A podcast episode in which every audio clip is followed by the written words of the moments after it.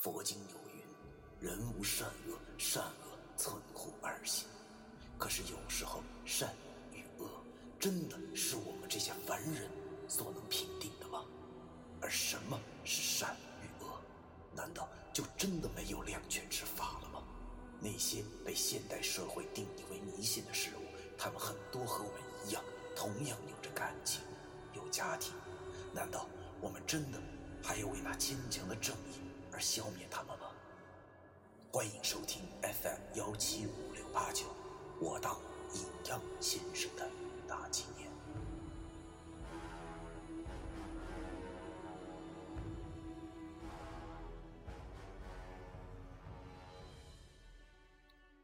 第一百六十五章：老潜水员的新坟。一副挺惊讶的表情看着地上。我看他正蹲在地上玩着那棺材板，心里想着，他应该并不是还有颗童心，而是他一定发现了什么。于是我走上前，低声的问他：“哎，哎哎，怎么了？看那么入神？”老易指着那棺材板上的石蛤蟆说道：“嘿，崔啊，我说这玩意儿挺邪乎哎。”不是，哎，你看看，我上眼望去，只见那石蛤蟆紧紧的贴在棺材板上，而棺材的另一面则支棱出了一个一寸多长的尖锐的铁钉子。由于棺材板是平放着的，但是那钉子并没有扎进土里，周围的土就在这么短的时间内竟然湿润了一小块。阿老一跟我说。这玩意儿啊，好像还真有点说头。哎，你知道了吧？在我这学奇门异术，那么那那真他妈跟搞科研差不多啊！我刚才仔细的检查了一下，这蛤蟆还真是个钉子。我看过了，啊这小小的钉子上竟然和我的手表一样，刻有三才在上。这这正所谓世间万物皆水深。三才饮水一根针呐，这小小的钉子啊，竟然和我学的奇门造物篇中的三才饮水针差不多。哎，不是老崔啊，你再看这阵啊，大概两分钟左右就能聚集周围的水汽凝结成水珠。嘿，这东西太先进了啊！又知道连我都不会这技术哎。哎呀，我看着老易一副十分认真的模样，心里哭笑不得。看来这老小子呆病间发作的还挺勤，这他妈都火烧屁股了，他还一副考古学家的模样。但是他这学术问题我也搞不懂啊。此处便是我的死穴，是我和这民间科学家的代沟所在。于是我只能对他说：“ 小易啊，好好学习啊，别灰心。”早晚能成为国家的栋梁之才的，加油！神女他妈上天就靠你了。老易有点纳闷他问我：“啊，你说你你说啥呢？神女跟我什么关系啊？”我有点没好气儿跟他说：“ 你也知道跟你没关系啊，都他妈什么时候了，你就别研究什么水枪还是水针的了呗。想研究直接顺走，反正也是没人要的东西，你回去慢慢研究呗。”哎呀，老爷这才恍然大悟。对呀，自己在这撅个屁股瞎想能有什么用啊？于是他和我一块捡了个小石头，一点一点把那石蛤蟆钉子从棺材板上哎给撬了下来。拿在手中才发现，这玩意儿好像并没有想象中的那么重，好像中间是木头做的，外头糊了一层水泥。不得不说啊，看来如果真的是木匠搞鬼的话，那他们祖师爷鲁班爷曾经修炼过奇门异术这一民间传说，那大概是真的了。老易把这石蛤蟆包好后装了起来。这时文叔在那边招呼我们过去，大概是水已经掏干净了吧。我和老易起身向那边走去。老易小声的问我。这阴尸应该也算是僵尸。哎，你看，要要不咱俩先抽他个二两血？我无语了，我的说，还弄他个二两血，弄个屁呀！这人多眼杂的，不被看见才怪。而且你也看着了，那老人参他妈都当多少年潜水员了，早都泡囊子了，哪儿他妈还有血啊？老爷叹了口气，一副沮丧的样子。其实我心里也挺他妈丧气的，眼睁睁的啊，咱看着离僵尸，却又无法下手，真他妈郁闷。尸臭的味道虽然减轻了一点，但是依然如同王致和一般的浓重。文叔让我俩去那墓地里挖点尸泥，我俩虽然不知道这老神棍又耍什么花儿肠子，便去那墓地里装了一塑料袋。回来的时候，我见那些人已经去抬棺材盖，准备盖好上路了，便走到文叔身边和他说：“哎，文叔啊，那棺材上那蛤蟆，我看实在是忒邪了，我刚才啊就把它挤下来了。哎，您看是不是应该怎么做呀？”文叔冷哼了一声，没说话。而这时，众人已经把棺材盖给扣上了，又用绳子绑紧了棺材。用四根竹棍穿了起来。一切做完后，旁边的林叔说话了，一口递到了赵忠祥口音。他对着众人说道：“诸君，不多不少，时间刚好，咱们抓紧时间上路吧。送甄老太爷乔迁新居。”说吧，他手里抓起一把纸钱，往天上一扬。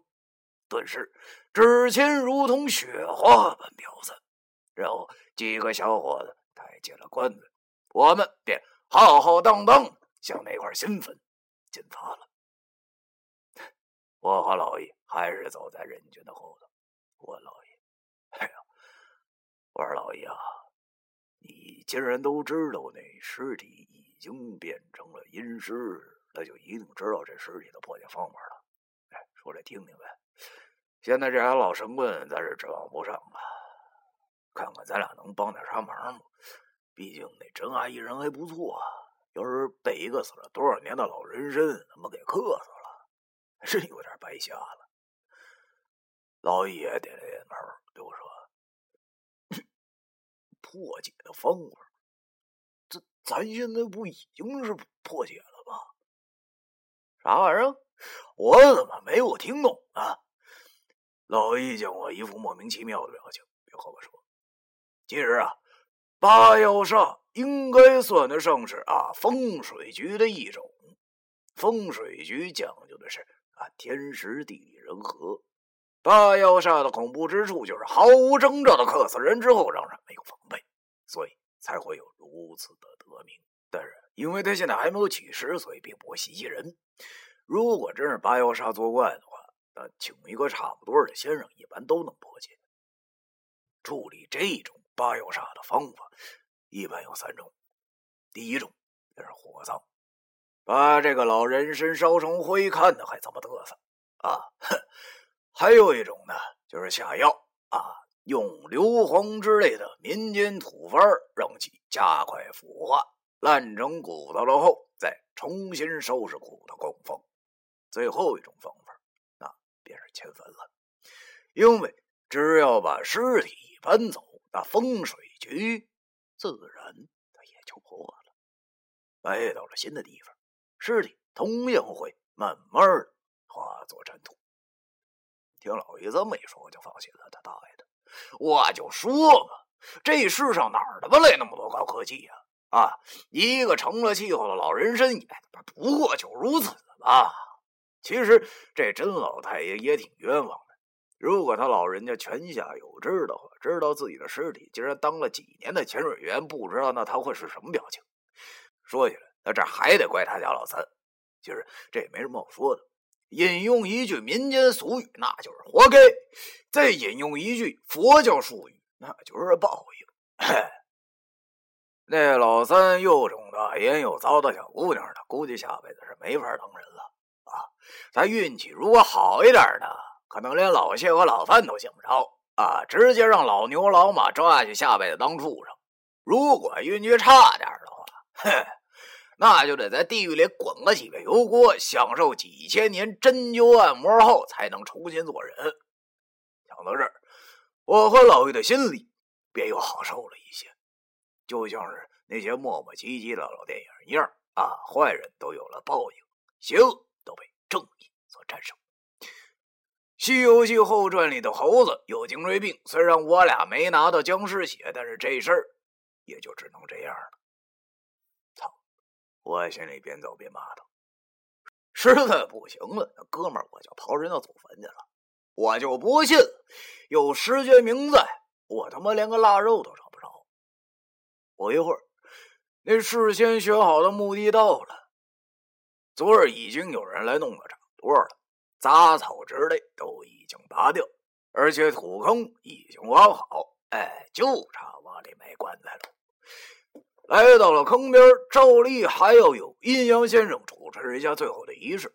于是文书便庄严的站在众人面前说道：“新居已到，良辰与即位，子孙得富贵，诸君辛苦，家属答谢。”人家的人便冲着那些帮工集体深深的鞠了一躬，然后文书说道：“答谢完毕，有请帝卷。”说后，连叔又走了出来。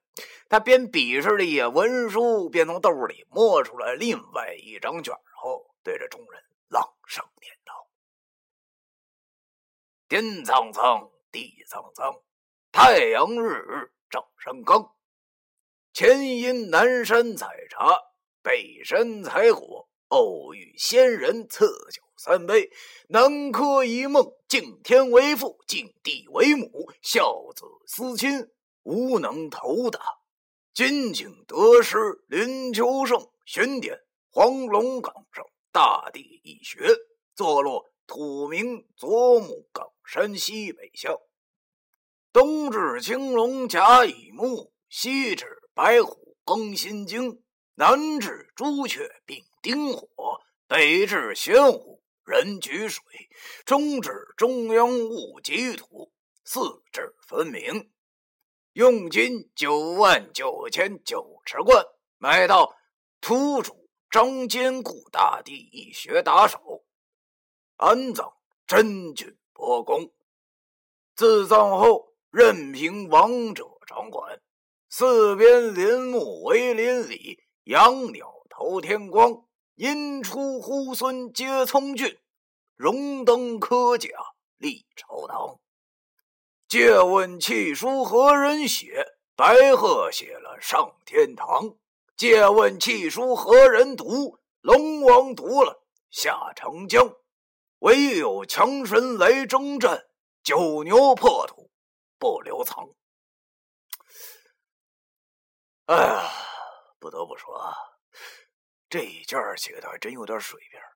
比起第一张起坟时的那地卷，跟这新坟入土的地卷，那这写的是要华丽多了呀，跟绕口令似的。哎呀，看来这蓝道中人也是有点能拿得出手的东西才能唬人呢啊！但说林叔这朗读时这声情并茂啊，要是再给他配副眼镜，那肯定能有人把他想象成北大中文系副教授，你信不信？完了第一圈后，林叔随手哎就把它给烧了，然后对我和老于说：“呃刚才你俩从坟里这挖出来那土撒在这新坟里，快点！散的时候不要往后看，不然不吉利。”我俩就这么照着做了。没想到这葬坟的讲究原来有这么多，连土都有讲究。在这一点啊，简单的跟大家介绍一下吧。新坑普旧土的道理啊，正规的做法是一定要把原来棺材底下的再往下深挖八寸后，用干净的袋子装好，转移到新的坟墓中去，否则吉凶效果不大。带走的土不可让原土丢在路上被人踩，这样。会对死者的晚辈有害，对不起死者，犹如死者在世时被路人脚踩刀割一样，故此重要。咱就再简单点来形容啊，那就是，那就是说，老太爷搬新家住不习惯啊，一定要睡旧床才踏实。但是刚才那坑里的土都快变成稀泥了，我和老爷不好挖，只能是随便的抓了几块，然后用塑料袋就这么给带过来了。把那塑料袋里的泥巴倒进新坑里后，我和老爷又退了回来。文叔又亲自动手，对着众人演了一番杂技。只见他站到了坑边，然后把一张黄纸平放在了坑里，正好压住了那些泥巴。然后又对我招了招手，从我的背包里拿出了一个袋子，从袋子里倒出了一些粉末状的东西，在那张纸上。别人不知道那是什么，但我却很清楚啊。那是掺了张粉的松香末，老神棍迅速的划着了一根火柴，然后丢在了那张黄纸之上。遇到了火，那些磷粉迅速的燃烧了起来，一股松香迎面而来。而而这时，老神棍又从屁股兜里迅速的掏出了一枚铜钱，摆了一个魁星踢斗的造型，大喝了一声：“去！”然后那枚铜钱便不偏不倚的打在了那燃烧的黄纸之上，引得周围的观众又是几声喝彩。啊，这其实这个也是有说道的，俗称暖坑啊，以尽后辈之孝心，换取先辈心寒抚养之恩；又为暖井，一是急起来的快，皆在后人福。但是。文叔这一举动纯属是属于脱货的放屁，暖坑根本用不着点火，只要是个意思就成了。文叔做完了这些花架子后，别让那些人小心的啊抬起了棺材，然后慢慢的放入了坑中。由子孙先填了第一封土，众人便开始把棺材重新的埋了起来。由于这次迁坟的时间来的太仓促，所以只能从简。就连定好的墓碑都没到，所以只能先用一块木板来代替，日后再疯狂的修坟吧。做完这一切后，我们的面前呢就出现了一座新的坟包，而这时午时三刻还没到，算是顺利的完成了迁坟。在甄家子孙磕头烧纸后，我们便转身下山了。我回头望了望那空在地上的新土包，心里想着：“哎呀，老天保佑，老天保佑！这位潜水多年的老运动员，这回终于平安登六了。希望他别再闹出什么事来了吧。”回到了甄家，甄家大摆宴席，请那些帮工吃饭。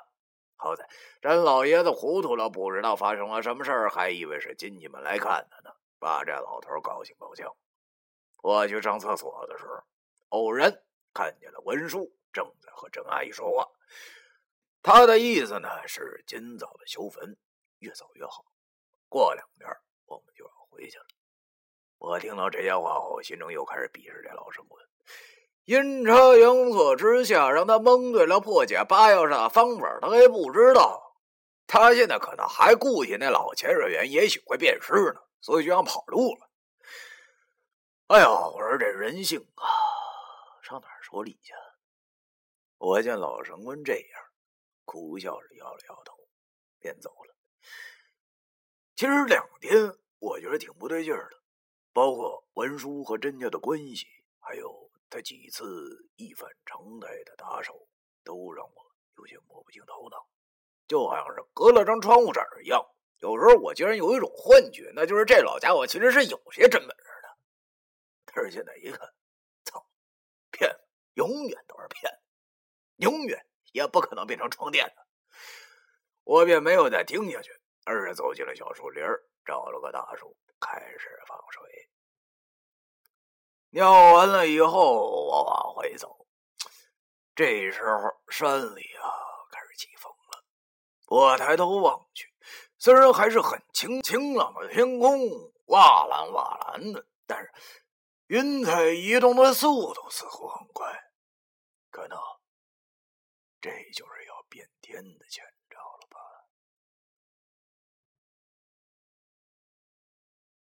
第一百六十五章，完。